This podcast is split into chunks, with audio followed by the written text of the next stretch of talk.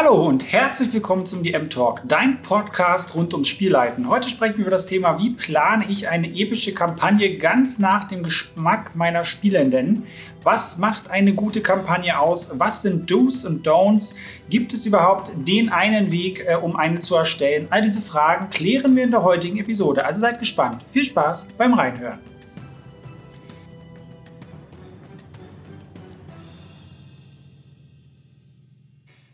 Ja, hallo ihr Lieben, mein Name ist Chris Acker, der Spielpädagoge. Heute sprechen wir über das Thema, wie plane ich eine epische Kampagne. Ich spreche hier oft äh, über Tipps zum Gestalten von Abenteuern, wie ihr coole NPCs bauen könnt oder bestimmte Rollenspielsituationen lösen könnt.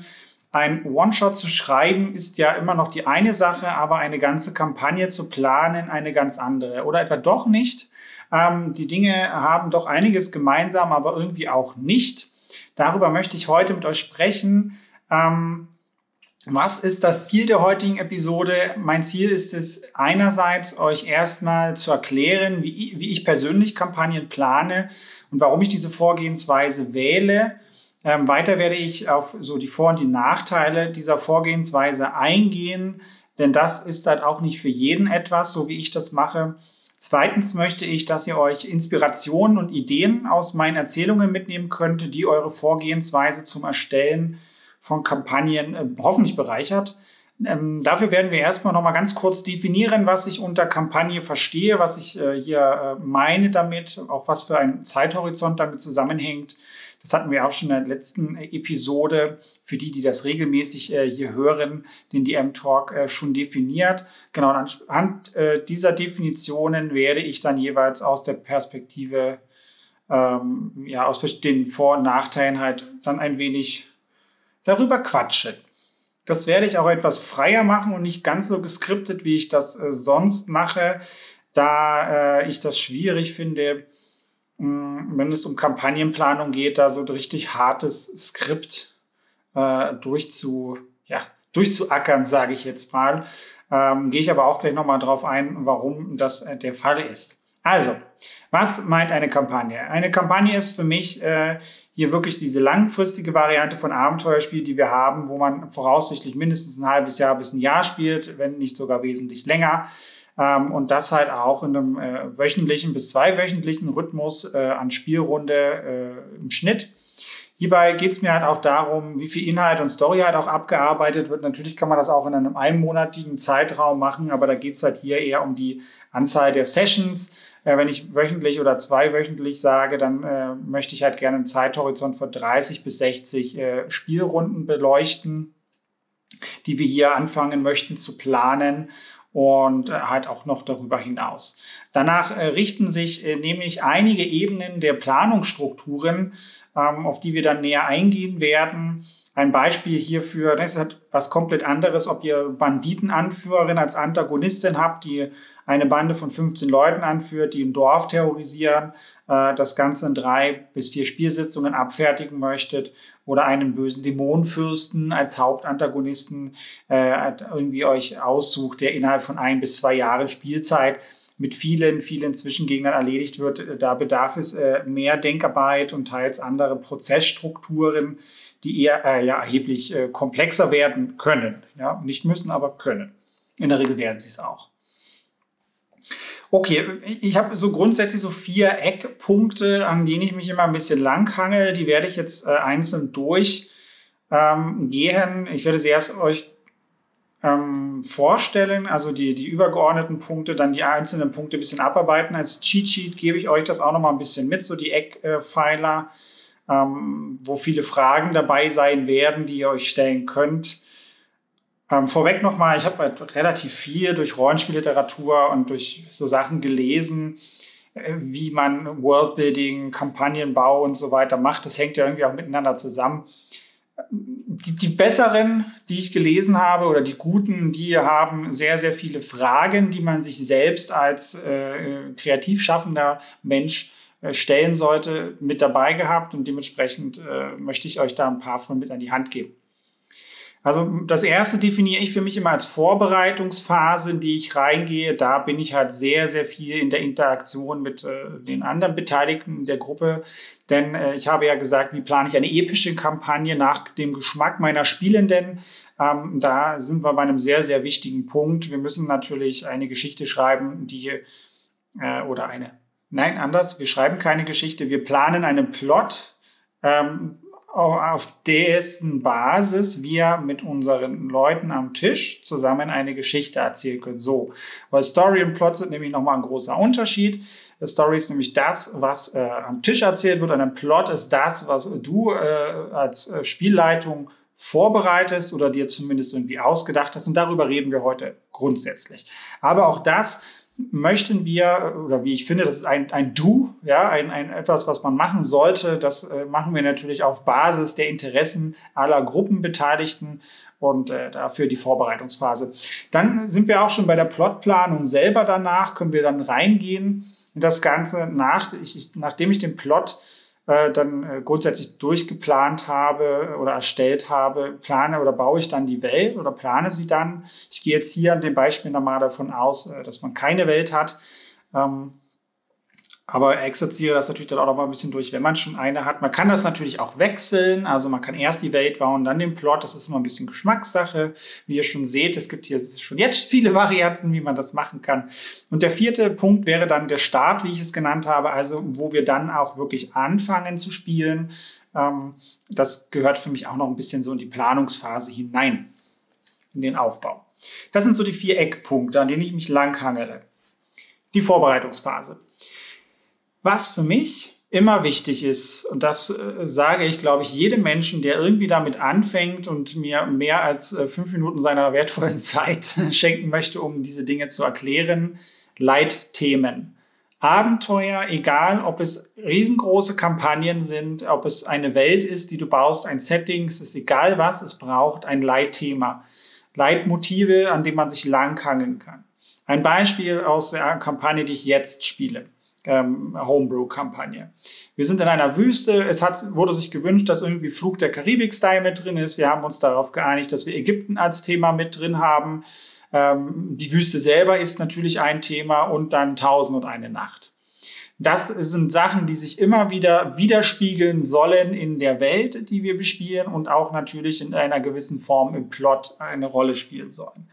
Das sind Dinge, fragt da nach eurer Gruppe. Was wünschen Sie sich? Also auch gerne nach Schlagwort fragen. Worauf haben Sie Lust? Ne? Das kann einfach schon, wenn man noch mehr Schritte zurückgeht, sagen, okay, wollen wir High Fantasy spielen? Wollen wir Low Fantasy spielen? Wollen wir überhaupt Magie haben? Das sind alles so Sachen, dass äh, das abklären, euch ganz fleißig mitschreiben. Lasst euch da ruhig auch noch wesentlich mehr geben. Ich frage auch immer nach äh, Wünschen für den, äh, an, an konkreten Orten oder äh, allgemein, wie die Welt aufgebaut sein soll. Bei uns war von Anfang an klar, wir wollen irgendwie ein Wüstensetting spielen. Ähm, wir haben uns dann darauf geeinigt, hey, hier 1001 Nacht, Flug der Karibik-Style. Was sollen denn da auch, habt ihr konkrete Vorstellungen an Orten, die mit drin sein sollen? Dann hatten wir irgendwie auch eine Stadt irgendwie, die unter einer Glaskuppel oder so ist. Und das schreibt euch das alles mit, baut das ruhig mit ein.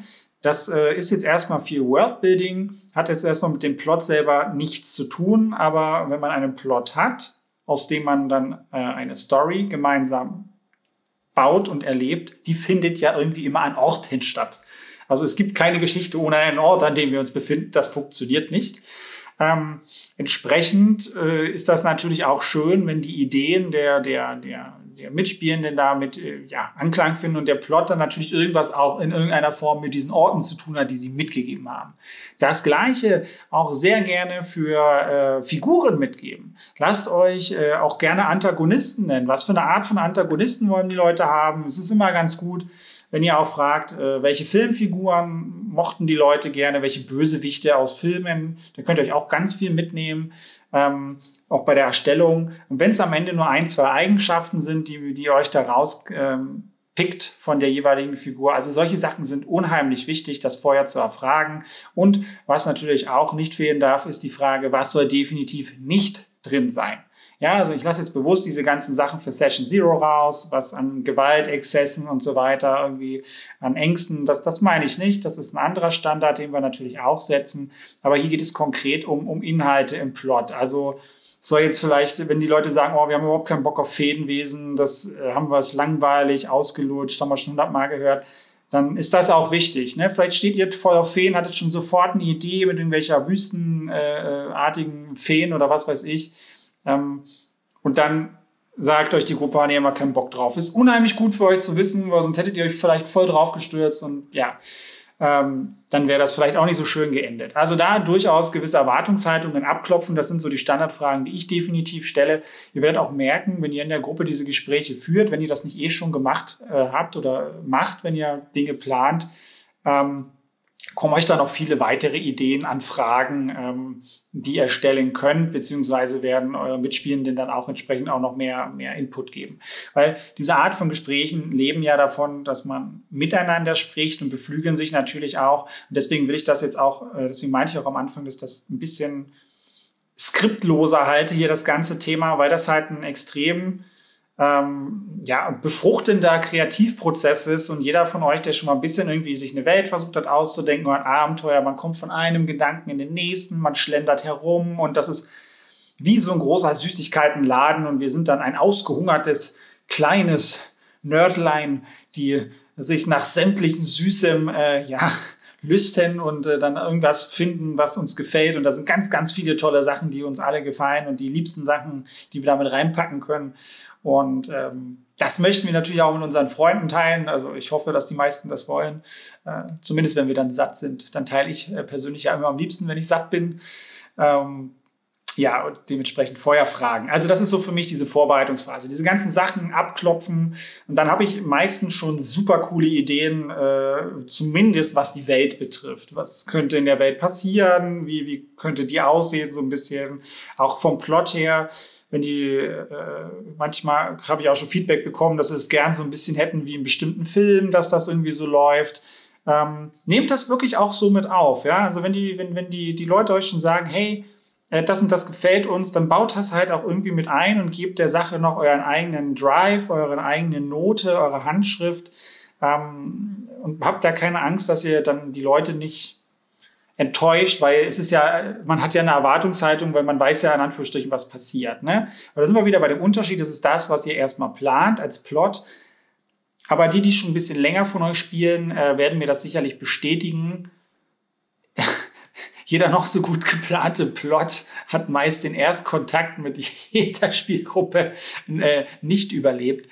Ähm, was am Tisch dann letztlich passiert und was man da macht, man ist meistens so in seiner Rolle, so in seiner Situation drin, es passiert immer was anderes, die Story wird am Tisch geschrieben und ähm, macht euch da einfach keine Gedanken. Selbst wenn die Leute ein bisschen mehr wissen, ist das auch nicht schlimm. Wir müssen nicht immer so geheimniskrämerisch sein äh, und alles so hinterm, hinterm Berg halten, wie man so schön sagt. Das ist äh, manchmal noch so ein, ja, so ein Mythos in Anführungsstrichen, äh, den ich immer mal wieder so zu hören bekomme, dass das alles so geheim und besonders und muss nicht. Äh, mein, mein, meine Devise ist halt immer, es muss Spaß machen, es muss allen Spaß machen und äh, deswegen ganz viel gemeinsam äh, planen und sich ausdenken und die Leute mitnehmen, auch im Erschaffungsprozess wir sind keine Menschen als Spielleitung, die äh, in der stillen Kammer immer alleine da sitzen, immer Feedback abholen. Das ist ultra wichtig.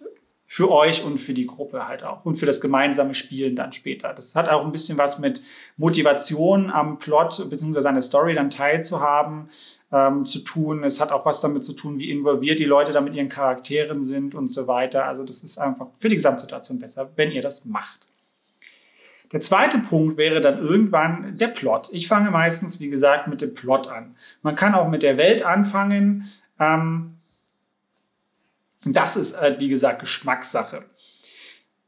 Was ich mir erstmal überlege, ähm, so was ist so das Metaziel dieser Kampagne? Ne? Also ich denke, ich plane natürlich erstmal den Zeithorizont, okay, äh, ein bis zwei Jahre zum Beispiel. Da sind wir, wir versuchen halt immer wöchentlich zu spielen. Ich würde mal behaupten, wir kriegen dann im Jahr so 40 Spielsitzungen hin. Da sind wir sehr gut.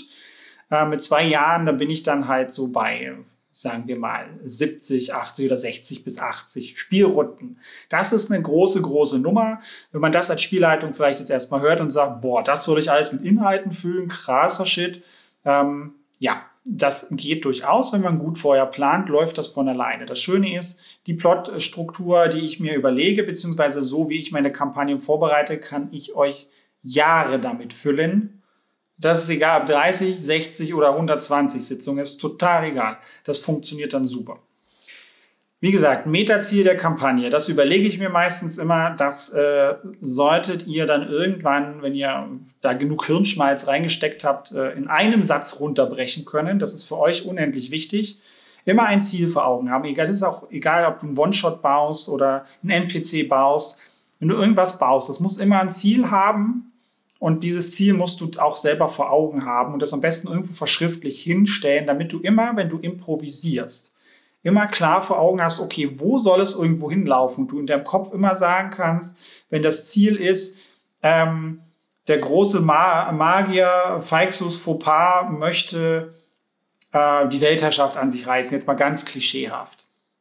Dann kannst du immer wieder überlegen, jetzt sind seine Lakaien irgendwo, äh, was ist im Sinne seiner Mission? Ja? Also dann kannst du immer anhand dieses großen Ziels nachdenken, wenn du improvisierst, okay, was ist jetzt zuträglich dafür? Das macht es wesentlich einfacher, äh, dann eine ja, durchaus auch authentische äh, Handlungsweise zu finden. Dann ähm, schaue ich mir immer verschiedene Plotstränge an. Also ich bereite mittlerweile innerhalb einer Welt dann äh, neben diesem Metaziel so drei bis fünf Plotstränge vor. Das äh, kann man strukturell jetzt verschieden machen. Ne? Man kann sagen, okay, diese drei bis fünf Plotstränge, wenn man sich das mal so ein bisschen wie, wie, ein, wie ein Diagramm vorstellen will, man hat den, den obersten Punkt äh, als das Metaziel und dann führen drei bis fünf Wege zu diesem, je nachdem, äh, also verschiedene Plotstränge dann dahin. Das wäre dann eine eigenständige Kampagne, weil man kann wenn man vielleicht am einen Ende des Landes bekämpft man dann irgendwie die, ähm, ja, die Armee von diesem Feixus Fauxpas, äh, also die, die an, an der Front in einem Land kämpfen, dann ist man dann vielleicht irgendwie äh, bei der Rebellenarmee mit dabei und dann äh, hat man, muss man da irgendwie erstmal den General vernichten, ehe man dann vielleicht zu Feixus kommt. Das könnte eine ganz lange Kampagne werden. Man kann gleichzeitig aber vielleicht auch irgendwo im Süden in den Bergen unterwegs sein, in einem Mega-Dungeon, wo man sich einfach durch Minenkomplexe und, und vielleicht auch irgendwie durch sein äh, Versteck kämpfen muss und dann zu ihm kommt. Also es gibt verschiedene Wege, wie man das machen kann. Ich mache das ähm, erstmal dann ziemlich grob und äh, denke mir da auch nur so ein paar, paar Eckpunkte aus. Ne? Also was zum Beispiel dieser General und man, dann muss man irgendwie gegen die Armee kämpfen. Und also nur so ganz, ganz grob. Dann ein paar Punkte, damit ich ungefähr eine halbwegs äh, stringente, lineare Geschichte da erstmal mit hinbekomme. Das mache ich mit drei bis fünf Plotsträngen.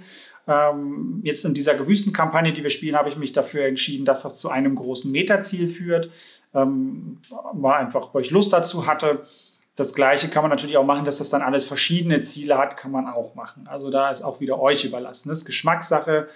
Ähm, hier zu den Vor- und den Nachteilen, wenn ihr das mit einem Ziel habt, macht es euch natürlich leichter. Der Vorteil ist hier, dass man äh, da hinten raus weniger Arbeit hat, ähm, weil das alles zu einer Sache zusammenläuft. Man kann ähm, dort entsprechend Bezüge aufeinander einfacher äh, gestalten und auch die Plotstränge tendenziell einfacher wechseln. Und es gibt euch natürlich auch mehr Sicherheit, wenn es immer wieder zu einem Punkt hinausläuft. Ähm, Nachteil hier natürlich, äh, wenn man das nicht so gut umsetzt, dann äh, kann man wieder diesen bösen, bösen Vorwurf des Railroadings bekommen. Äh, dass man, e, egal was man tut, eh alles zu einer Sache führt.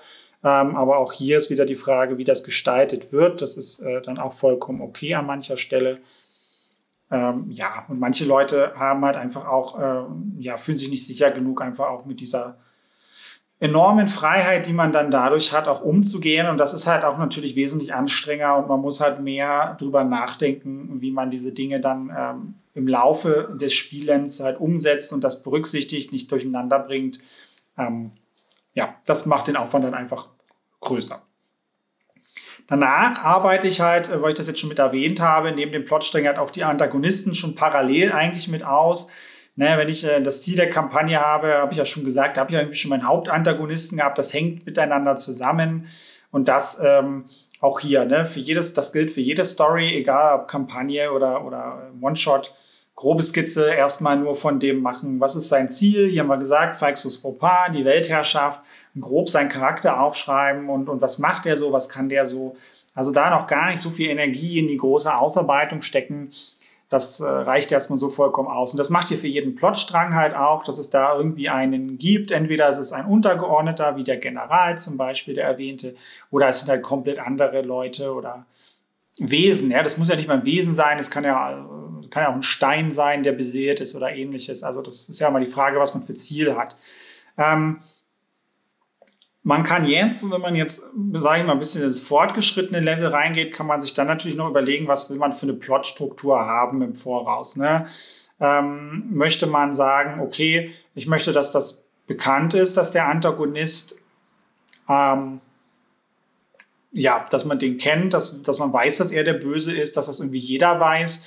Möchte, äh, dass ich dir am Anfang gleich begegne und sehe, okay, krass, der ist mega stark ähm, und ja, das kriege ich erstmal nicht besiegt und muss mich halt hocharbeiten. Der zeigt mir meine Schwächen auf. Man kann es natürlich auch so ein bisschen machen. Zum Beispiel bei Game of Thrones fällt mir da gerade ein Beispiel ein. Der, äh, oh, ich weiß gar nicht, wie er heißt, Lannister, der Vater. Ganz lange waren die Lannisters ja in den ersten ein oder zwei Staffeln, glaube ich, äh, die, die Gegner. Und es wurde, kam erst ganz, ganz spät, hat man den Vater da als Drahtzieher im Hintergrund erst als Antagonisten kennengelernt. Man hat da sehr lange, war, wurde man da im Dunkeln gelassen wer quasi der, der, ja, der, der Antagonist da ist. Das kann man natürlich auch so machen. Also macht euch da auch ruhig Gedanken drüber, wie ihr das strukturell aufbauen wollt. Aber auch hier, äh, wenn ihr auch entsprechend schon im Voraus in der Vorbereitungsphase Filmfiguren und ähnliches genannt bekommen habt, könnt ihr natürlich auch erstmal schauen, wie sind da die Bösewichte aufgebaut, äh, wann wurden die wie in Szene gesetzt und das könnt ihr so natürlich auch adaptieren weil wenn die Filmfiguren gut sind und äh, bei dem, was drumherum erzählt wird, merkt ihr auch, ob die Leute den Film gut fanden. Und entsprechend könnt ihr auch diesen Aus Aufbau dafür nutzen. Ja, im Anschluss baue ich dann die Welt. Ähm, ich habe meistens dann auch schon währenddessen, das ist eigentlich so ein, so ein gemeinsamer Prozess bei mir, mal der Plot und die Welt, aber ich muss es ja irgendwie auseinanderhalten. Die Welt einfach mal grob skizzieren, ja, die Geografie. Wie groß ist das Ganze? Sind wir gleich auf einem Kontinent? Sind wir auf, ähm, in einem Land? Ich würde euch empfehlen, nicht zu groß anzufangen. Äh, man World bildet sich sehr gerne zu Tode. Vor allem mit Dingen, die wir nie brauchen. Der klassische Spielleiter oder Spielleiterin baut stundenlang Dinge, freut sich darüber, feiert das, liebt ihren Content über alles und dann äh, entweder sind die, die Charaktere, die, spielen dann dahinter dann nicht so begeistert und geflasht davon oder werden es nie zu Gesicht bekommen, wo sie da nicht hingehen. Diese Enttäuschung wollen wir natürlich äh, emotional und zeittechnisch äh, vermeiden. Deswegen macht euch erstmal nur, nur grobe Gedanken. Wie groß ist das Ganze? Wie ist die Geografie? Also jetzt bin ich auch in der Wüste, ne? Was gibt es für Gegebenheiten, was leben da für Völker, was, was haben die für Kulturen. Erstmal nur alles ganz, ganz grob irgendwie definieren. Ähm, wenn ihr natürlich schon eine vorgefertigte Welt habt, ist natürlich der große Vorteil, dann gibt es all diese Informationen schon, ihr habt vielleicht schon jahrelang darin gespielt, ähm, zum Beispiel die äh, DSA-Fraktion, sage ich jetzt mal, unter den Zuhörenden vielleicht hat da mit Aventurien eine extrem detailreiche Welt, die in sich, glaube ich, auch sehr stimmig ist, ähm, wenn ich das bisher so richtig mitbekomme. Aber ich bin ja selber kein DSA-Spieler und habe von der Welt auch nicht viel Ahnung. Aber da hat man zum Beispiel sehr, sehr viel, was man mitbekommt, auch durch die Regionalbände, die es da gibt. Ähm, da kann man sich auch übrigens von sowas inspirieren lassen, wenn man eigene Welten baut, was da für Eckpunkte halt auch spannend sind und wichtig sind. Was ich dann immer mache, weil ich mir in der Regel nur eigene Welten ausdenke, ähm, wichtige Orte definieren. Hier unterscheide ich nochmal zwischen plotrelevanten Orten und zwischen äh, interessanten Orten dieser Spielwelt. Zum Beispiel in dieser Wüstenkampagne, ich habe da einen Kontinent dazu und eine gesamte, gesamte größere Welt, weil ich diese Welt halt immer mal wieder über Jahre bebaut habe. Aber hier sind wir natürlich nur in der Wüste in diesem einen Land. Darauf haben wir uns am Anfang auch geeinigt, dass wir in diesem Land bleiben. Also ein gewisser Rahmen, auch wenn Sandbox jetzt total modern ist und alle irgendwie Sandbox spielen wollen und dieses, ah, ich möchte ja nicht eingeschränkt werden und ich möchte alles tun, was ich darf. und so diese ganze Sache, ihr hört das schon ein bisschen an meiner Unterton, dass das immer, dass ich finde, dass das relativ ist. Also ich denke, wenn man ein gesamtes Land hat und sich darauf einigt, dann ist das echt extrem viel, was man bereisen und erkunden kann. Ähm, und als Spielleitung muss man sich da auch nicht zu Tode World bilden. Vor allem, wenn man halt noch äh, in den Startlöchern steht, noch nicht so viel Erfahrung damit hat äh, und, und da auch einfach für sich Sicherheit möchte und eine konsistente Welt bauen möchte, ist kleiner immer leichter. Und entsprechend finde ich, äh, darf man da auch ruhig Grenzen setzen und das ist, denke ich, für die meisten auch okay. Ich persönlich hätte jetzt kein Problem damit, ähm, ja, einfach auch mal was zu, zu in, inspirieren, wollte ich sagen, äh, zu improvisieren. Aber das liegt natürlich auch an der Erfahrung, die ich habe. Bei vieler, vielerorts hätte ich zum Beispiel als Anfänger auch nicht gekonnt. Und ich muss auch sagen, es, es würde mir auch nicht so viel Spaß machen und es würde mich auch Mühe und Nerven kosten, das tun zu müssen. Also es ist nie so leicht, einfach mal eben so ein Land äh, aus der kalten quasi hin zu improvisieren, sodass das cool ist. Ähm, Genau, also definiert wichtige Orte. Plotrelevante Orte baue ich halt immer mit ein, wo ich dann schon meistens, wie ich schon gesagt habe, ne, hat man irgendwie an der einen Front im Norden des Landes, wo man mit der Armee kämpft, da gibt es vielleicht eine Festungsstadt. Also ihr seht schon, wenn man diese Gedanken weiterspielt mit diesem General, man vielleicht auch schon vor, vor Augen, wie diese Burg ist, und dann könnte das zum Beispiel ein Ort sein. So, dann sagt ihr einfach, okay, die Burg heißt äh, Castle, äh, äh, mir fällt nur das Spiel ein, Castle Wolfenstein, keine Ahnung, also gibt ihr einen Namen, verdammt nochmal. Ähm, dann äh, macht ihr noch ein paar mehr plotrelevante Orte, die irgendwie damit zusammenhängen könnten. Da seid ihr auch frei, wie viele. Ich würde auch nicht zu viel nehmen. Und dann allgemein noch interessante Orte in der Welt. Da berücksichtigt auch gerne wieder die Orte, die euch eure Mitspielenden da an die Hand gegeben haben, was sie toll finden oder für eine Idee hätten. Aber bei mir wurde irgendwie auch gesagt, ja, irgendwas mit Meer und Piraterie ist geil. Nee, ich habe dann in die Wüste einfach das rote, rote Meer eingebaut. Die Rote See habe ich es genannt. Also ist mitten in der Wüste äh, ein, ein einfach nur roter Sand, der sich wie Meer verhält. Und da gibt es Piraterie und ähnliches. Es gibt auch in der Wüste allgemein Piraterie mit so gewissen Sandschiffen und so ein bisschen Star Wars mäßig. Ähm, also äh, da, da auch wirklich gucken, ne, was ihr habt. Dann kann man halt auch mal so eine Piratenfestung mit einbauen, die irgendwie so ein großes Schiff, was immer rum, rumschwebt und dann irgendwie Städte plündert oder so. Das könnte man auch als äh, einen, ich sag mal, mobilen Ort mit einbauen. Also interessante Orte einfach in der Welt, wo man einfach mal Bock hat, die zu erkunden. Ich habe zum Beispiel auch Quarzwälder bei mir mit in die Wüste reingenommen, äh, was irgendwie auch so die, die Totenwälder genannt wird. Gibt den Sachen auch gerne interessante Namen ähm, und ein bisschen, also drei, vier, fünf Sätze dazu, die man irgendwie von den Völkern da in der Umgebung hören kann, dass einfach spannend ist, den Ort vielleicht besuchen zu wollen. Ähm, Städte, Dörfer, klar, wichtige Sache, braucht es natürlich auch, weil irgendwann, zumindest meine Erfahrung, wollen sich die Leute auch eine Karte irgendwie zulegen und äh, kaufen, bekommen die vielleicht irgendwie durch irgendwas. Und da ist natürlich auch wichtig, dass wenigstens ein paar Sachen drauf sind. Ne? Ein paar größere Städte, Orte, wenn das äh, also auch das Setting hergibt. Da ganz, äh, ich mache das halt immer so. Ich habe auch hier wieder ne, fest definierte Orte und Orte, die ich in der Hinterhand halte. Ich habe dann äh, immer eine Kurzbeschreibung von drei bis fünf Sätzen zu den Orten und dann ein paar wichtige Eckdaten lege ich fest. Immer so ein Qualitätsmerkmal von äh, 1 bis 5 wie, wie sind die Preise, äh, wie ist die Qualität der Waren in der Form und wie, wie freundlich sind die gegenüber Fremden, wie aufgeschlossen. Das ist dann schon mal so ein Ranking, da weiß ich, okay, die Preise sind äh, eine 4 von 5 zum Beispiel, also sehr teure Preise. Die Qualität ist eher so 2 oder 3 von 5, eher so moderat bis nicht so. Und die sind sehr aufgeschlossen, auch 4 von 5 gegenüber fremden Völkern ähm, dann kann ich mir schon ein bisschen was, wenn ich das habe, schon zurechtlegen von der Stadt. Dann schreibe ich auch immer mit runter, wie ist die militärische äh, Stärke, was gibt es da auch für Besonderheiten. Haben Sie Palisaden, haben Sie Abwehrmechanismen? Das ist natürlich immer die Frage, was für ein Setting ihr bespielt. Ne? Ist das allgemein, wie ist so die Situation, weil das auch immer ganz interessant ist.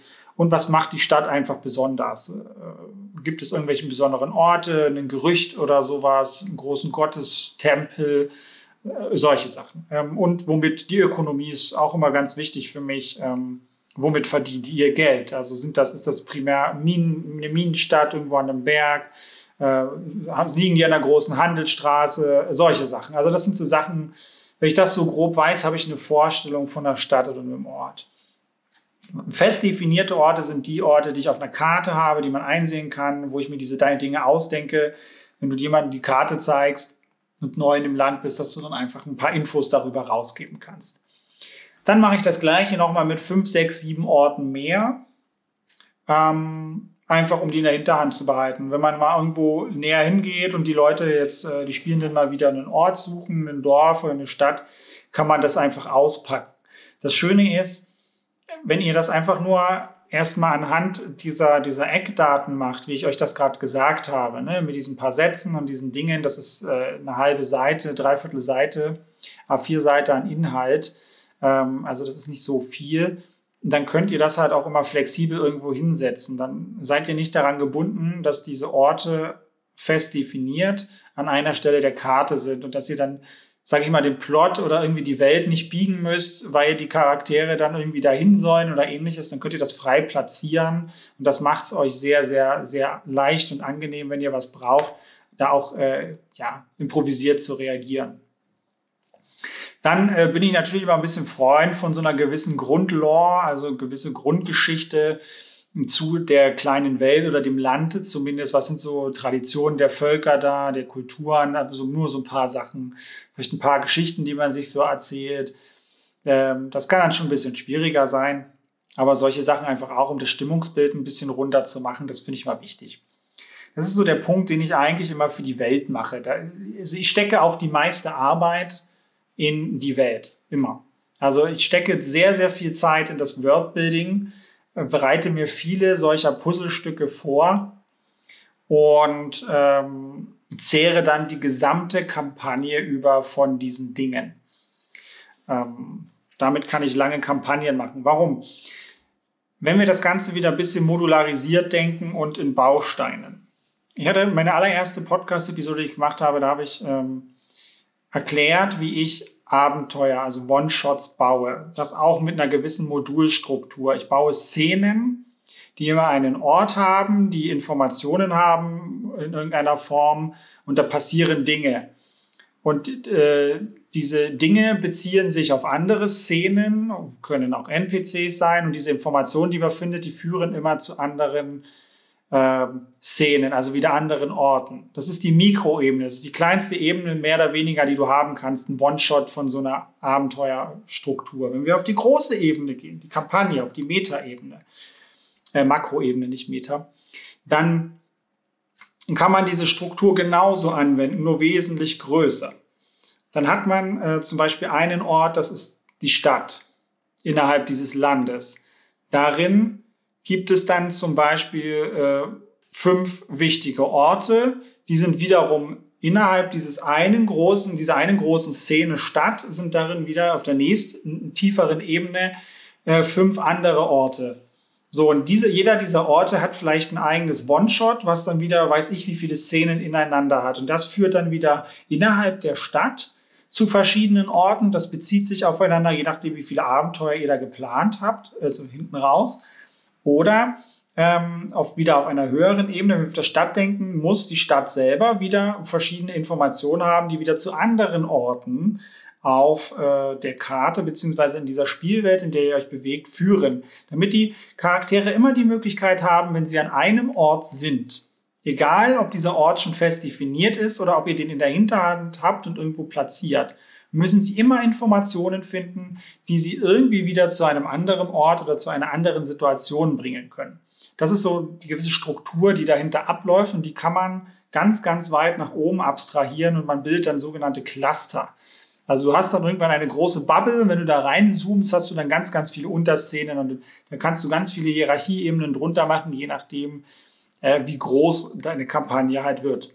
Und je mehr, um wieder auf den, äh, diese, diese, dieses Worldbuilding zurückzukommen, je mehr du solcher ähm, Orte als Hinterhand, äh, in der Hinterhand hast, das gleiche kannst du auch mit NPCs machen. Das gleiche kannst du mit äh, Encountern machen, also Begegnungen, äh, die du schreibst, einfach schon so kleine Scharmützel, zum Beispiel ähm, keine Ahnung, wenn in der Wüste, dass dann irgendwelche, ich habe nur so eine Organisation, die nennt sich die Desert Riders. Ähm, das sind so, ja, ich sag's mal so, so, so richtige Low-Budget äh, äh, äh, sage ich mal.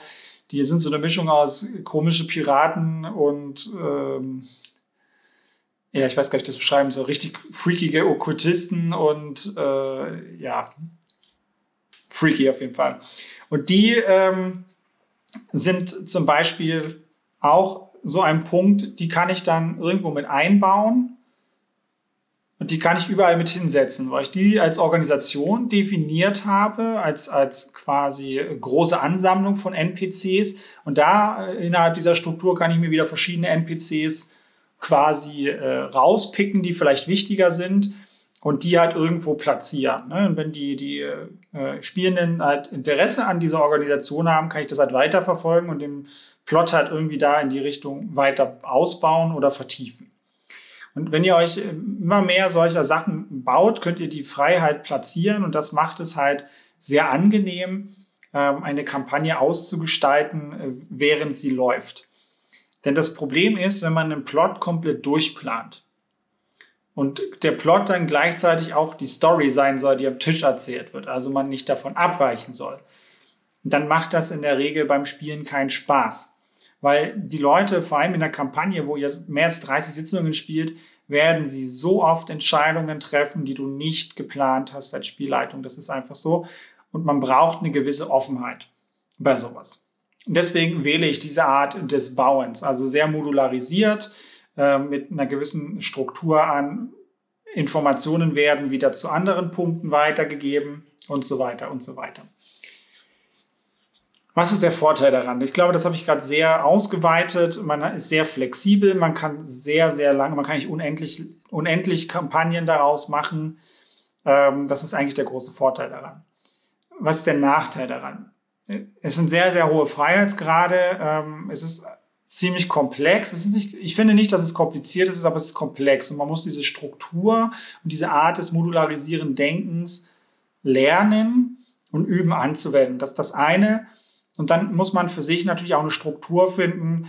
Wie viele Informationen sind ausreichend für mich, dass ich damit improvisiert neue Dinge kreieren kann und ja, wie viel ist halt zu viel? Wie ich am Anfang schon gesagt habe, als es ums Worldbuilding ging, wir Worldbilden uns ja immer sehr gerne zu Tode. Äh, ich bin mittlerweile ein, ein sehr durchoptimierter Mensch, was das ganze Thema betrifft, weil mir das einfach auch Spaß macht, immer schneller und besser zu werden in der Hinsicht. Ähm, dementsprechend äh, ist das halt jetzt meine Art und Weise, was mir reicht an Eckdaten, womit ich gut äh, ja, zur Rande komme. Deswegen halt auch hier wieder, ne, wo ich gesagt habe, ganz am Anfang der Episode, der Podcast-Folge, dass die guten Ratgeber, die ich gelesen habe, halt immer viele Fragen mit an die Hand gegeben habe und hier halt nochmal zu den Orten immer stellen. Die Frage, ne, was, was macht den Ort besonders? Wie viele Leute leben da vielleicht? Was für Leute leben da? Wovon leben die? Was für eine Ökonomie? ich kann nur empfehlen, mit diesen Barometern zu arbeiten. Ähm, Qualität der Güter, wie freundlich sind die, wie sind die Preise, weil das sind so Dinge, die oft halt einfach wichtig sind. Wir wollen irgendwo shoppen, ähm, werden wir abgelehnt oder nicht, das macht halt das Social Play aus. Ähm, und was für eine Güte an Gegenständen kann ich kaufen. Das ist natürlich auch eine sehr äh, D&D-like äh, oder eine sehr, eine sehr große Denke, die für Dungeons and Dragons sehr zuträglich ist, für die Art des Systems, wie Charaktere funktionieren, wie Belohnungssysteme funktionieren und so weiter. Das kann in anderen Systemen natürlich sehr abweichen. Äh, da müsst ihr natürlich schauen, welche Eckpunkte bei euch wichtig sind ähm, und also neben den Dingen, die ihr halt auch selber als Mensch braucht an der Hinsicht. Genau. Ähm, das ist halt, wie gesagt, ein, ein bisschen hinten raus der Nachteil, dass das halt echt ein bisschen Erfahrung braucht. wenn man das noch nie gemacht hat, dauert das auch echt entsprechend ziemlich lange. Aber ich habe ja auch gesagt, dass ich sehr viel Zeit ähm, in das Worldbuilding investiere. Für die Kampagne jetzt vielleicht mal damit ihr ein paar Zeitpunkte, aber ich glaube, das klingt manchmal mal so, als wäre ich ja super schnell und hätte das irgendwie in drei Stunden abgearbeitet und so weiter. Ähm, ich habe, glaube ich, für mein Worldbuilding, für die Kampagne, glaube ich, 60 Stunden ungefähr, würde ich behaupten, rein investiert. Auch mit Karte erstellen und die ganzen Orte und das ganze Zeug machen, ähm, so vorinvestiert. Ja. Und dafür habe ich jetzt in der Regel immer eine Spielvorbereitung von ein paar Minuten vor den Spielsitzungen bis manchmal gar nichts. Ähm, genau, damit ihr mal ein paar Zahlenwerte auch meinerseits habt. Ansonsten wäre dann noch der vierte und der letzte Punkt, äh, da sind wir dann, äh, der Start habe ich das genannt, da ist mir nichts Besseres eingefallen. Ähm, wie, wie kommt man auf diese Plotlinien? Ne? Man kann, man hat ja irgendwie mal ein Startabenteuer, ist ja irgendwie klar, irgendwie, irgendwann fängt man irgendwo an. Man kann dann zu Beginn in den ersten Abenteuern ähm, alle Plotstränge irgendwie anteasern und schauen, welcher halt näher verfolgt wird. Was ich mir aber sehr angenommen habe aus dem äh, Abenteuermodul von äh, Dungeons and Dragons, Rim of the Frost Maiden, ähm, da gab es äh, zehn Anfangsstädte in dem, in, dem, in dem Abenteuerbuch und zu jeder Stadt gibt es ähm, ein Startabenteuer und mit einer kurzen Instruktion, worum es da in dieser Quest geht, die man da bekommt.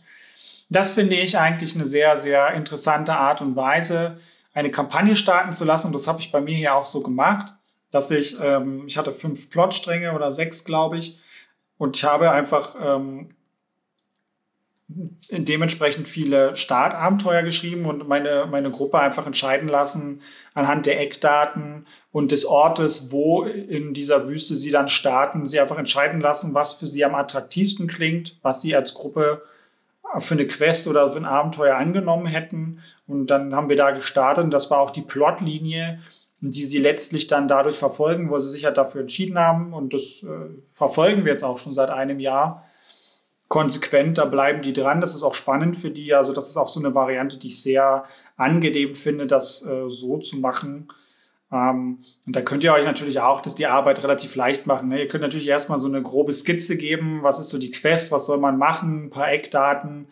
Und äh, wenn die, die Gruppe sich halt für eins entschieden hat, fest, könnt ihr ja dann danach das Abenteuer ausarbeiten. Also so habe ich das auch gemacht. Ich habe auch nur ich fange nicht an, fünf Abenteuer auszuarbeiten, wenn davon nur eins gespielt wird. Also das äh, so viel, so viel Lust und Muße habe ich dann auch nicht, das zu tun. Also das kann man dann auch genau so machen.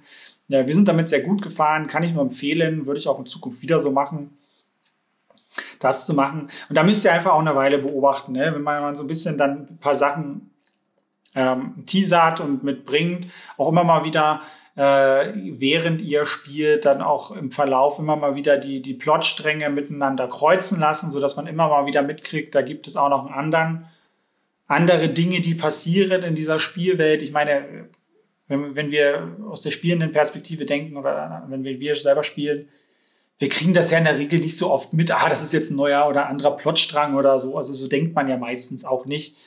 Ähm, ist jetzt eher nur so aus unserer Perspektive als, als Spielleitung, als, als äh, Welten- und Kampagnenbauer. Dementsprechend äh, das einfach mal immer wieder überlappen und da mal irgendwie das mit einbauen. Und wenn Sie darauf dann springen wollen und denen das vielleicht auch Freude macht, kann man das dann entsprechend forcieren. Ansonsten, was definitiv wichtig ist äh, an der Geschichte, eine Welt ist etwas Lebendiges. Ähm, Plot natürlich ist eine Planung und eine Story ist lebendig und das, was die Charaktere tun, muss einen Impact oder eine, einen Einfluss auf die Welt haben und auf das Spielgeschehen. Das ist unendlich wichtig und das ist auch die Form von Partizipation, äh, die man sich heute wünscht. Genauso ist es aber auch wichtig, dass es Konsequenzen hat ähm, bei den Dingen, die die Spielercharaktere nicht getan haben. Die Welt drumherum existiert weiter und nicht nur in der, in der kleinen Bubble, wo die Spielercharaktere sich bewegen. Entsprechend ähm, legt euch wie eine kleine Timeline an. Das mache ich immer, was äh, während des Verlaufes auf der Plotlinie, auf der die Charaktere langlaufen, äh, was, was währenddessen mit den anderen, auf der anderen Linien, auf den anderen Linien passiert. Ja, wie würde der, der, der Kampf gegen den General äh, mit, der, mit der Armee halt laufen, äh, wenn die Charaktere da jetzt nicht als Guerilla-Einheit irgendwie äh, da ihre Erfolge feiern, sondern in dem Hauptversteck sind. Ähm, je nachdem, wie der, wie der Magier sich dann, der Feixus Fauxpas vielleicht im Versteck bedroht fühlt, zieht er die Armee vielleicht auch zurück, um sie zu beschützen. Also da einfach auch wieder logisch drüber nachdenken, was ist das Ziel der ganzen Kampagne, was ist das Ziel vielleicht auch des entsprechenden Antagonisten, den es betrifft wenn er sich bedroht fühlt oder ähnliche Sachen, wie würde er an den anderen Dingen, an den anderen Plotsträngen, wenn er darauf Einfluss hat oder sie oder es, je nachdem, ähm, wie würde das äh, einfach auch aussehen, ja? Oder wie läuft die, die Plotlinie einfach auch weiter? Oder wie würde sie linear weiterlaufen, wenn die Charaktere einfach keinen Einfluss darauf haben? Ne? Das sind so Sachen, die solltet ihr euch nebenbei überlegen, auch bloß grob ein paar Stationen mitmachen, damit ihr, damit man dann nachvollziehen kann, wenn man doch die Plotlinie wechselt, was irgendwie passiert ist und dann mal sagen kann, ja, hier äh, vor, vor zehn Spielrunden so nach dem Motto, da waren mal so Helden, die haben da irgendwie ähm, eine Oase ausgegraben und ähm, ja, jetzt kam dann das äh, äh, Prinzlein an und hat die für sich äh, beansprucht und ist auf äh, die Gruppe aufmerksam geworden oder was auch immer, ja. Oder umgekehrt, hat äh, die Gruppe hat ihn wütend gemacht, weil sie halt ähm, ja seine teuren Wasservorräte nicht mehr kaufen, die Bevölkerung, sondern ihre eigene Quelle haben und deswegen verfolgt er sie jetzt vielleicht auch. Also solche Sachen so kann man das gut miteinander verbinden und also Timelines, äh, die ja irgendwie parallel nebeneinander am besten auch visualisiert, äh, sehr, sehr nützlich. Ich bin eben ein großer Fan von Visualisierungen äh, und Schaubildern, weil das einfach diese komplexe Masse an Informationen, ich meine, ich rede jetzt schon 45 Minuten darüber und ich könnte euch noch Stunden weiter darüber erzählen. Ähm, und diese komplexe Art von, von Information, die man irgendwann hat, weil je größer eine Welt ist, desto mehr da passiert, desto lebendiger man das gestalten will, desto schwerer wird das zu greifen. Deswegen großer Fan von Visualisierung und Schaubildern. Aber auch hier, hey, wie seid ihr veranlagt? Wie lernt ihr? Wie merkt ihr euch Sachen am besten? Das ist halt auch wieder total individuell. Ähm, deswegen auch das. Genau. Ansonsten kann ich nur noch empfehlen, äh, Zufallstabellen für Encounter und Orte. Ich habe mir für die Wüste Zufallstabellen gebaut, eine Abfolge von Zufallstabellen, damit ich mir, wenn ich total unmotiviert bin, mir Abenteuer auszudenken oder ich einfach mich überraschen möchte, was mir ja eh sehr viel Spaß macht, vorher nicht zu wissen, was passiert äh, und was wir spielen und es dann ad hoc vorgesetzt zu bekommen, ich mir einfach Zufallstabellen gebaut habe für was für einen besonderen Ort finden Sie, wenn Sie jetzt die nächsten 50 Kilometer durch die Wüste gelaufen sind? Was wartet da für eine Art von Begegnung auf Sie? Also eher ein sozialer Encounter, ein Kampf-Encounter oder eher sowas Exploratives zum Erkunden? Dann habe ich so meine weiterführenden Tabellen, auf die ich dann würfle und habe dann ungefähr ein schönes Grundsetting. Ich weiß, was da für Kreaturen oder für Leute rumhängen. Ich habe einen Konfliktpunkt. Ich habe irgendwie einen klein definierten Ort und am besten noch irgendwie eine Wetterlage oder sowas. Und damit kann ich persönlich sehr, sehr gut arbeiten. Damit äh, kann ich ein bis drei Sessions füllen, äh, je nachdem, wie viel Bock meine Spielercharaktere halt auch haben. Wir sind eher so eine Gruppe, die äh, eine sehr langsame Story-Progression hat, sage ich mal. Ähm, und das ist halt für mich auch so ein Einmal-Eins der Vorbereitung für eine Kampagne, damit ich da halt immer was aus dem Hut zaubern kann oder mich inspirieren lassen kann. Würde ich euch auch empfehlen, wenn ihr der Typ Mensch für Zufallstabellen und solche Sachen seid. Und auch da müsst ihr schauen, bei mir sind es, glaube ich, insgesamt sechs oder sieben Tabellen, auf die ich da würfle. Muss man sich natürlich am Anfang auch alles erstmal ausdenken und sich eine Struktur überlegen, wie, wann ist das Zusammenwürfeln sinnvoll. Auch das ist wieder sehr individuell. Auch das ist äh, ja eher, finde ich, auch ein bisschen äh, fortgeschrittener Skill. Ähm, das braucht, denke ich, auch ein bisschen Übung und ein paar Versuche. Ob das für einen klappt, muss man wollen. Aber wenn man das mag und kann, ist das eine sehr, sehr bereichernde Geschichte. Ähm, denn sehr individualisierte Zufallstabellen sind, finde ich, eine super Sache, weil ja sonst auch immer sehr gerne gesagt wird, Zufallstabellen sind so unpersönlich und die Encounter sind immer so losgelöst und wirken so total generisch. Das kann man hier natürlich mit äh, eigenen äh, Strukturen und Tabellen ähm, ja, vermeiden. Aber auch hier wieder zu den Vorteilen, ne, wenn man das jetzt so macht mit Startabenteuern und ähnlichen, das ist natürlich äh, mega geil, mega individuell. Ihr könnt halt abklopfen, worauf haben die Lust, ohne dass sie es merken. Ähm, könnt dann natürlich, wenn ihr das mal ein, zwei, drei Abenteuer verfolgt habt, könnt ihr euch natürlich dann auf diesen einen Plotstrang stürzen und den detaillierter ausarbeiten und spart halt Zeit dadurch. Und äh, könnt den Rest einfach so ein bisschen in der Timeline mitlaufen lassen. Das ist dadurch kriegt man meiner Meinung nach dieses epische und auf äh, genau den Geschmack treffende für die Spielenden mit rein. Damit äh, catcht man das super. Aber hier wiederum auch der Nachteil, es erfordert halt ein, ein gewisses ja, Talent, will ich mal nicht sagen, weil das ist ein Handwerk, das kann jeder lernen.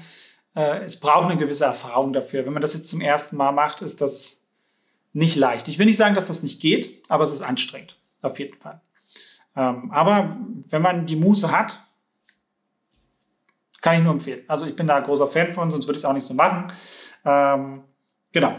Das ist so, wie ich an Kampagnen rangehe, ähm, wie ich die jetzt mal so ganz, ganz grob skizziert, wie ich an diese Sachen rangehe und das ausarbeite. Ich denke, äh, wenn ich eine Kampagne vorbereite, werde ich wahrscheinlich insgesamt boah, Hirnschmalz von ja, 70, 80 Stunden reinstecken. Ja, ist schon doch eine ganze Menge. Ne? Ist das gar nicht so wenig? Oder sagt, schreibt mir gerne mal in die Kommentare, äh, ob, ob, ihr findet, dass das viel ist für eine komplette Vorbereitung einer, einer Long-Runner-Kampagne oder ob ihr findet, dass das ähm, wenig Zeit ist. Ich kann das gerade gar nicht einschätzen, weil ich immer die ganze Zeit sage, ich bin schnell und, und brauche nicht viel Zeit, aber 70, 80 Stunden klingt es doch schon ganz schön viel. ich jetzt mal die Zahl so selber höre. Ähm, aber dafür habe ich halt, dadurch, dass ich das so mache, ähm, in der Regel keine oder sehr, sehr wenig Vorbereitungszeit pro Session dann in den Spielrunden. Also ich spare mir halt die Zeit hinten raus. Und das halt auch über Jahre hinweg. Ähm, brauche ich in der Regel dann keine, keine Vorbereitung und das ist halt äh, mir, also ich mache das lieber. Ich mag diese regelmäßige Vorbereitung halt nicht so gerne. Ähm, ich versuche meine Kampagne mittlerweile auch so zu planen, dass wir irgendwie Ende Sommer oder Herbst fertig werden und ich dann über das Jahresende mich über Weihnachten und äh, Silvester sperre ich mich meistens dann ein. Äh, das habe ich bisher zweimal so gemacht, weil meine Kampagne auch eine Weile laufen. Ähm, sperre mich dann halt dann zwischen den Feiertagen da halt auch ein und sitze da auch wirklich jeden Tag 10, 14, 16 Stunden teilweise, weil mir das macht mir einfach auch Spaß. Ich habe dann halt natürlich dann die freie Zeit. Äh, meine alles geliebte Freundin lässt mir natürlich auch den Raum, dass ich das machen darf. Und ja, also so mache ich das halt auch dann einfach die Zeit dann da zu nutzen. Ansonsten natürlich verteilt.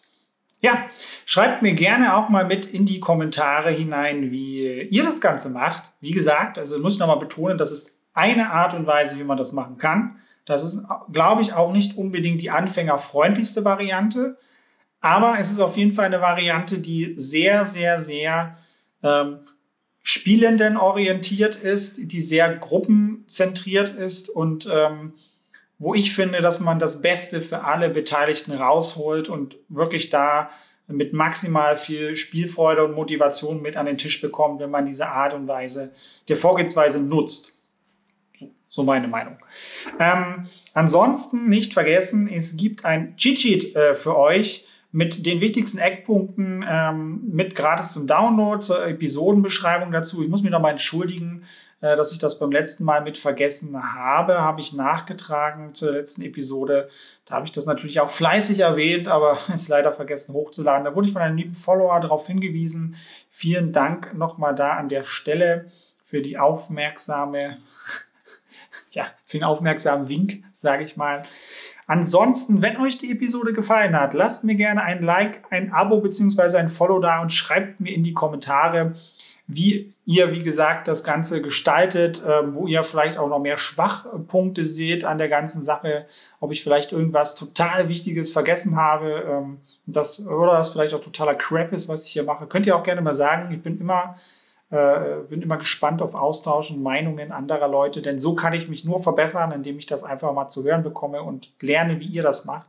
Denn jeder ist anders bei der ganzen Geschichte, jeder hat eine andere Komfortzone, wie er Sachen vorbereitet. Ansonsten für Feedback und weitere Spielleitertipps findet ihr mich wie immer auf Instagram unter Spielpädagoge. Dort erreicht ihr mich auch am besten. Ansonsten kann ich nur sagen Tschüss und bis zum nächsten DM Talk. Euer Christ.